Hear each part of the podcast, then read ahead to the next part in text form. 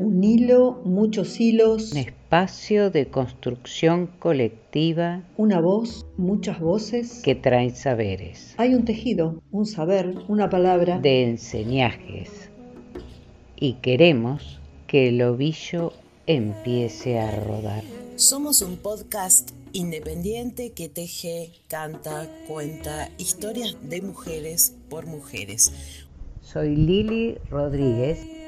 Soy Fabi Cano. Soy Marcela Blanco y juntas, y juntas hacemos, hacemos, las, tejenderas. Las tejenderas.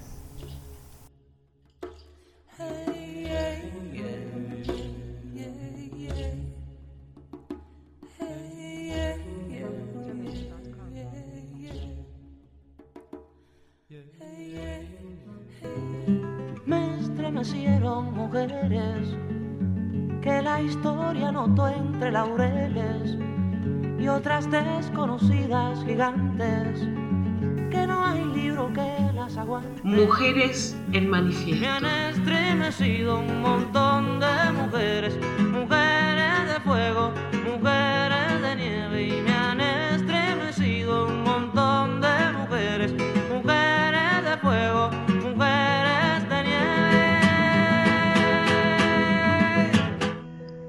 Hoy siento que las tejenderas estamos disfrutando un logro, un objetivo que perseguíamos allá cuando comenzamos esta experiencia y es la apropiación del espacio por parte de las voces de todos.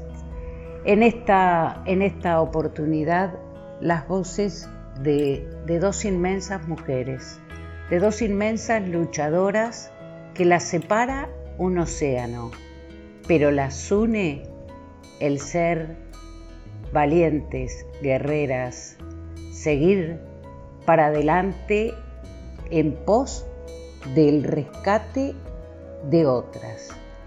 Yolanda Veguilla, sevillana, está en España, y Sara Barney, argentina, presidenta de la red Viva, ambas están dentro de lo que se llama las nuevas locas. Para nuestro país sabemos lo que representan las locas, las del pañuelo blanco, las madres que salieron a luchar por sus hijos y sus hijas desaparecidas. Sara y Yolanda pueden tener este mote por la enorme lucha que llevan adelante, porque saben y sabemos y acompañamos las luchas de ambas, que es una sola lucha, la lucha por justicia, justicia y justicia. Las mujeres de mi generación abrieron sus pétalos rebeldes de rosas, camelias, orquídeas y otras yerbas, de saloncitos tristes, de casitas burguesas, de costumbres añejas, sino de yuyos peregrinos entre vientos.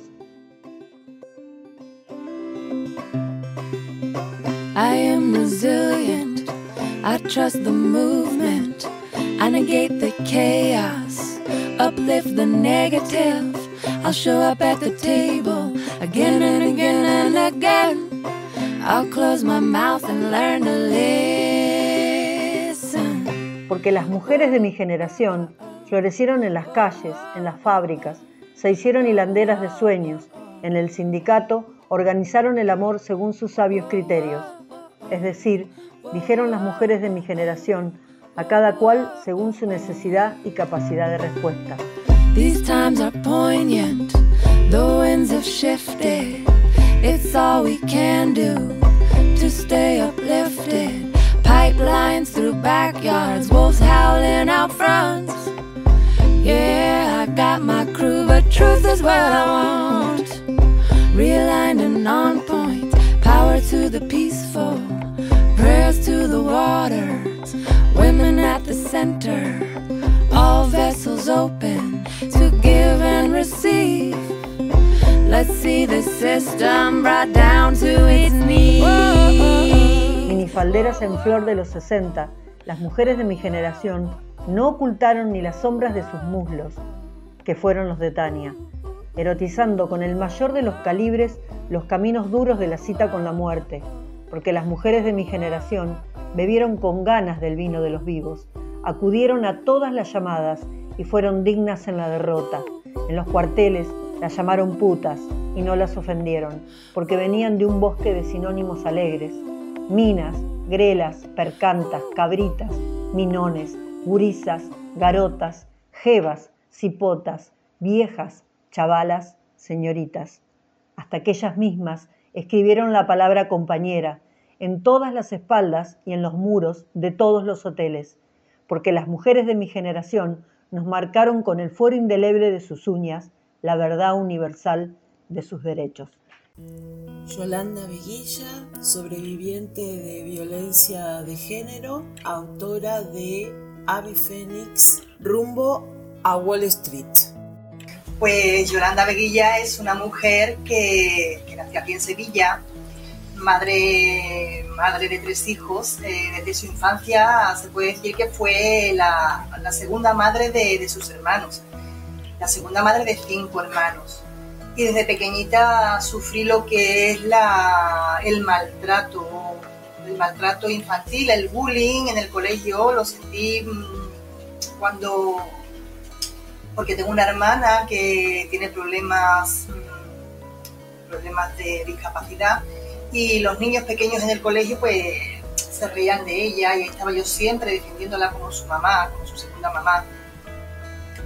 Y después eh, ya de mayor, pues en la adolescencia conocí al que fuera mi marido y me casé, me casé con él.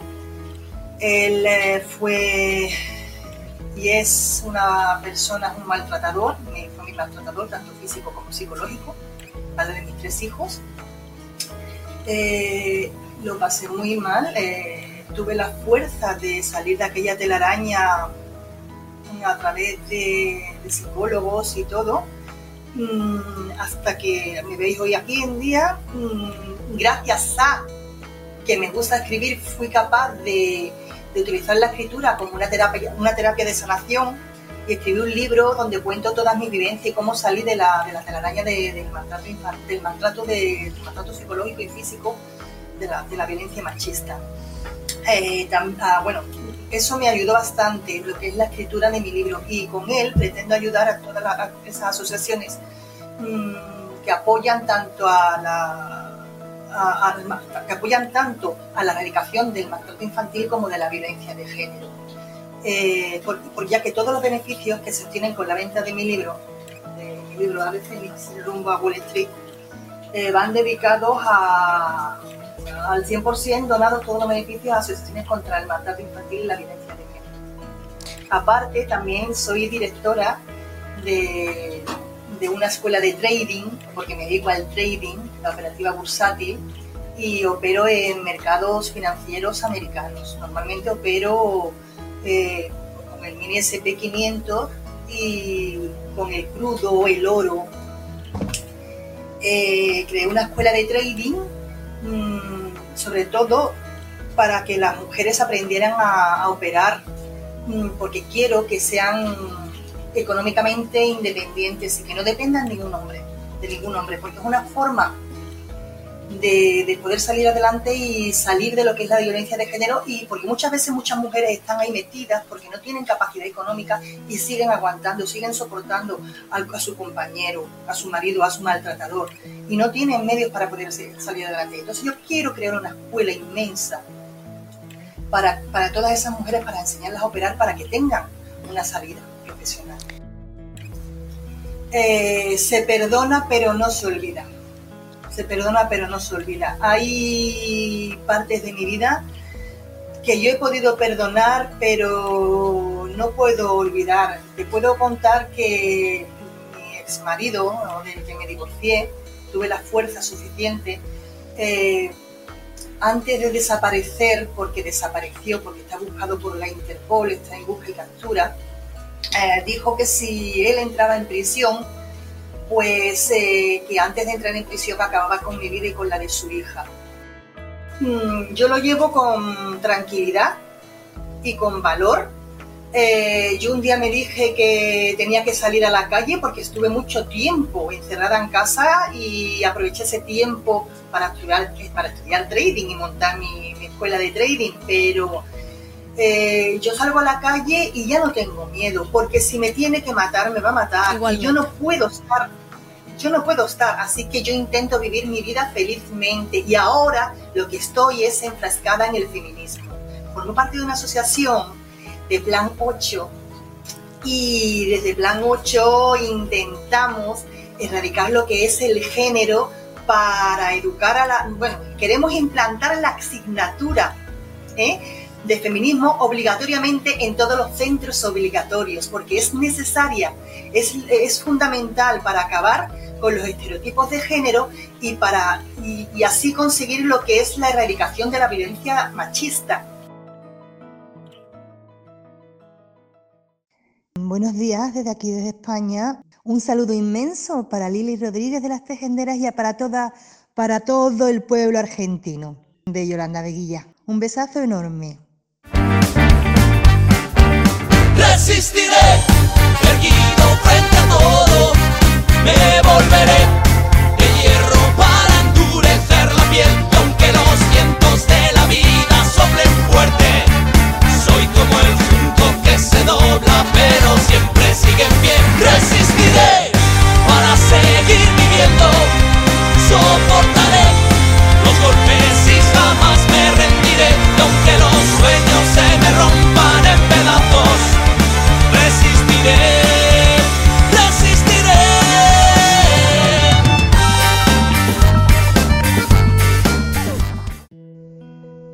Conocieron la cárcel y los golpes habitaron en mil patrias y en ninguna. Lloraron a sus muertos y a los míos como suyos. Dieron calor al frío y al cansancio deseos, al agua sabor y al fuego lo orientaron por un rumbo cierto. Las mujeres de mi generación parieron hijos eternos, cantando Summertime le dieron la teta fumaron marihuana en los descansos, danzaron lo mejor del vino y bebieron las mejores melodías. Porque las mujeres de mi generación nos enseñaron que la vida no se ofrece a sorbos, compañeros, sino de golpe y hasta el fondo de las consecuencias. Fueron estudiantes, mineras, sindicalistas, obreras artesanas, actrices, guerrilleras y hasta madres y parejas en los ratos libres de la resistencia.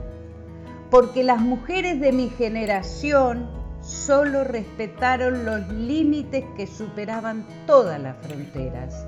Internacionalistas del cariño, brigadistas del amor, comisarias del decir te quiero, milicianas de la caricia, entre batalla y batalla, las mujeres de mi generación lo dieron todo y dijeron que eso apenas era suficiente. Las declararon viudas en Córdoba y en Tlatelolco. Las vistieron de negro en Puerto Montt y Sao Paulo. Y en Santiago, Buenos Aires o Montevideo. Fueron las únicas estrellas de la larga noche clandestina. Sus canas no son canas, sino una forma de ser para el quehacer que les espera. Las arrugas que asoman en sus rostros dicen, he reído y he llorado y volvería a hacerlo. Sara Barney, titular de la Asociación Red Viva, por los derechos de las niñeces y en contra del abuso sexual de las infancias. La asamblea nace después de, como bien decían, de muchos años de lucha, muchísimas madres en todo el país. Eh, se decide llamar por unas mamás que están en Córdoba, que vienen en la provincia la vienen peleando muy mucho más difícil que acá en Buenos Aires. Entonces eh, deciden hacer una red nacional en todo el país y bueno, viendo que eh, es un delito invisibilizado el tema del abuso sexual en la infancia, donde se corre de lado lo que es el abuso sexual infantil en la infancia para empezar a, cuestionar a la madre que hace la denuncia, sobre todo con un síndrome de alienación parental falso, pero con ese, con ese falso síndrome es, digamos, el argumento que tienen los abusadores para correr de foco y decir que somos las personas, las madres, las que estamos despechadas. Esto es un mito y por suerte eh, se está cada vez visibilizando más porque una mujer, por más que le diga a su hijo lo que quiera, cuando el chico llega a la pericia, no puede hablar de cosas que no, has, que no han sucedido, si no las conoce. Porque en las pericias no simplemente se, se evalúa lo que el relato del niño, sino también esto de, de la postura, del trauma, qué ocasionó. Y en la justicia lo que nos ocurre, yo soy el 1% que tengo condena, mi ex fue condenado a 14 años por el abuso de mi hija. Ahora, el otro 99, vos podés ver a las madres que, bueno, es desgarrador, por eso me quedé, a pesar de haber tenido condena, pero a lo, lo que nos preocupa a nosotros son los niños, ¿no? Porque sangran por dentro. Nadie los ve sangrar, entonces no pasa nada. El chico que no es creído, que tiene que volver a ser vinculado con quien denunció, es un chico roto que no se va a poder recuperar en su vida. Con los recursos que hay, estamos tratando de distribuirlos para que los puedan presentar ante la justicia y como es un tema tan puntual y tan específico, si no sos puntual a la hora de presentar las pruebas y las denuncias, quedan desestimadas.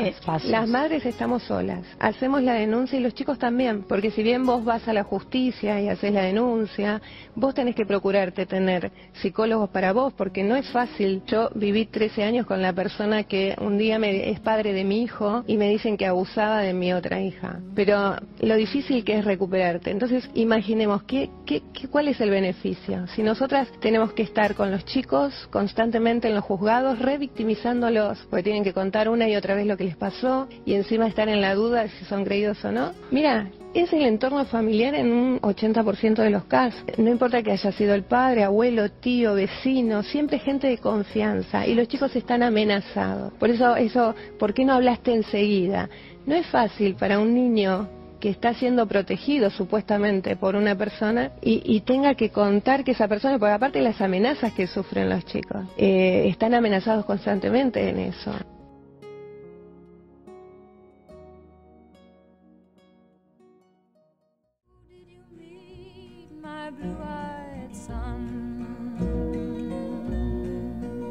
Oh, who did you my darling young one? I met a young child beside a dead pony. I met a white man who walked a black dog.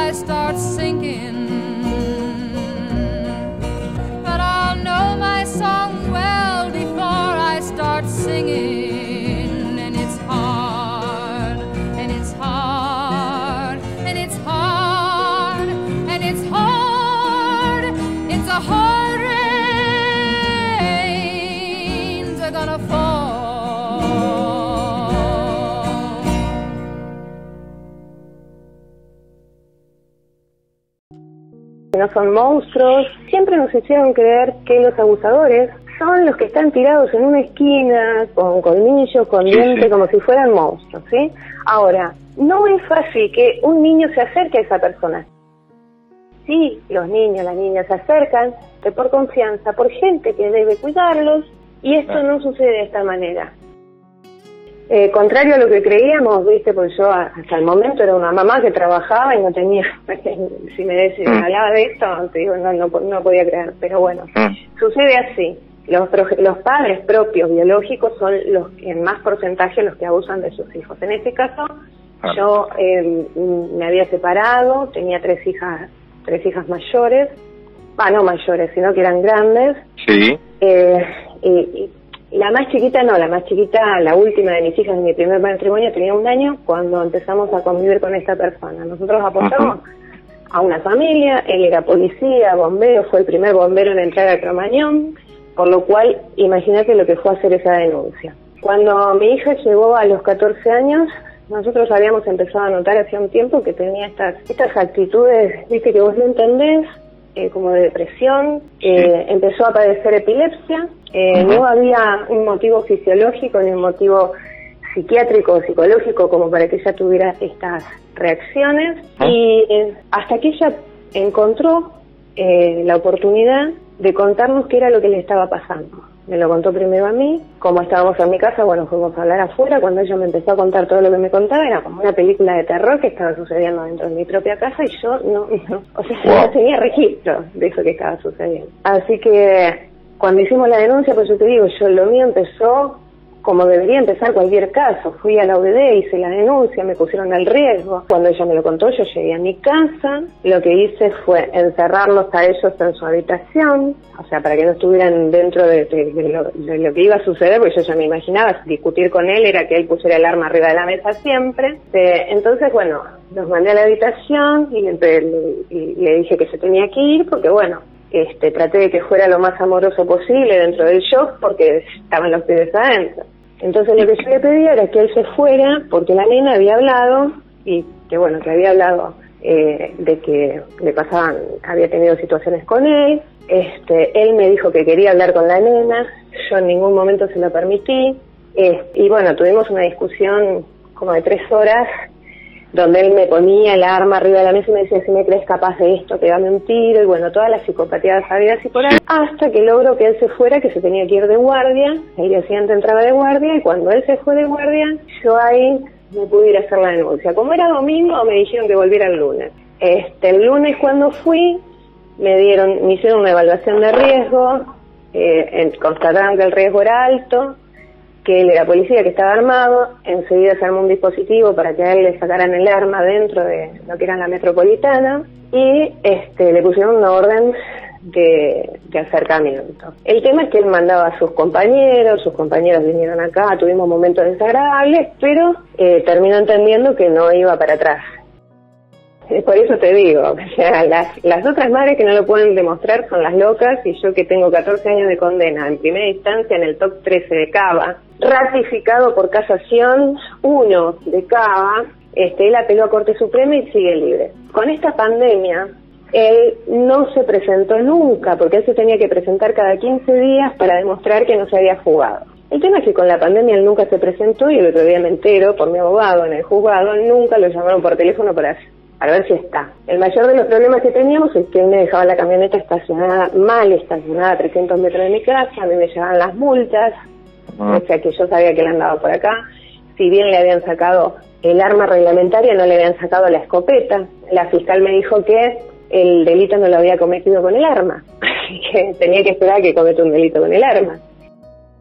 Mira, eh, nosotros por suerte y, y, siempre agradecemos al doctor Carlos Rosansky que en esto siempre nos apoya y que es el tema de que él cuenta precisamente esto, que el 1% llega a tener una condena, o sea, respalda todo esto porque él fue el promotor de que hubiera cámara jefe en, Argentina para que esto eh, se, se, se protocolizara y para que los niños tuvieran un lugar y no tuvieran que ser revictimizados.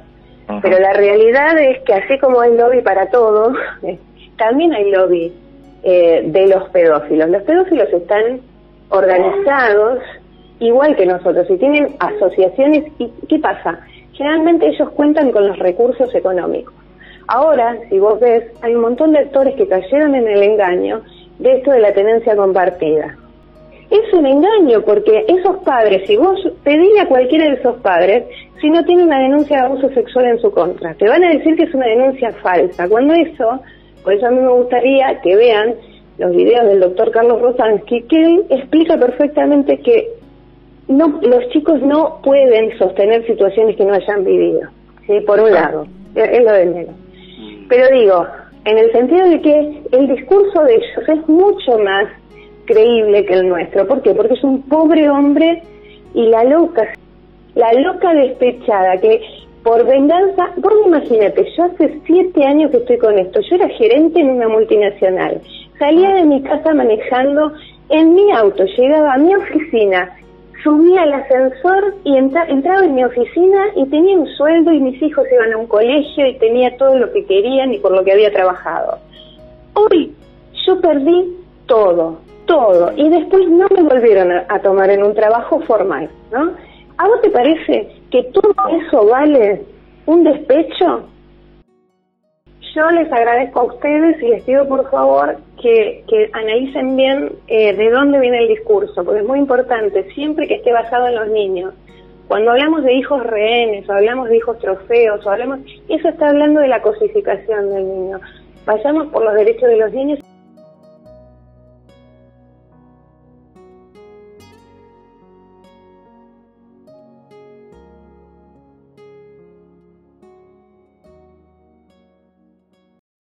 Este es un mensaje para las tejenderas, compañeras entrañables, tan necesarias, tan sororas, tan dispuestas a poner el cuerpo y jamás dejar de agradecer que se sumen a la lucha para defender las infancias y que nos hagan sentir que no estamos solas, que podemos contar con esa red y que pueden contar con nosotras también, obviamente. Así que con todo el amor, con todo el cariño, con toda la lucha, va este saludo y un abrazo inmenso.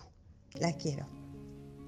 Poesía para el pobre, poesía necesaria, como el pan de cada día, como el aire que exigimos trece veces por minuto para ser y en tanto somos dar un sí que glorifica.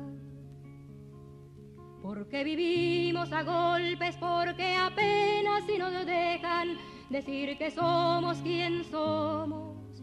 Nuestros cantares no pueden ser sin pecado un adorno.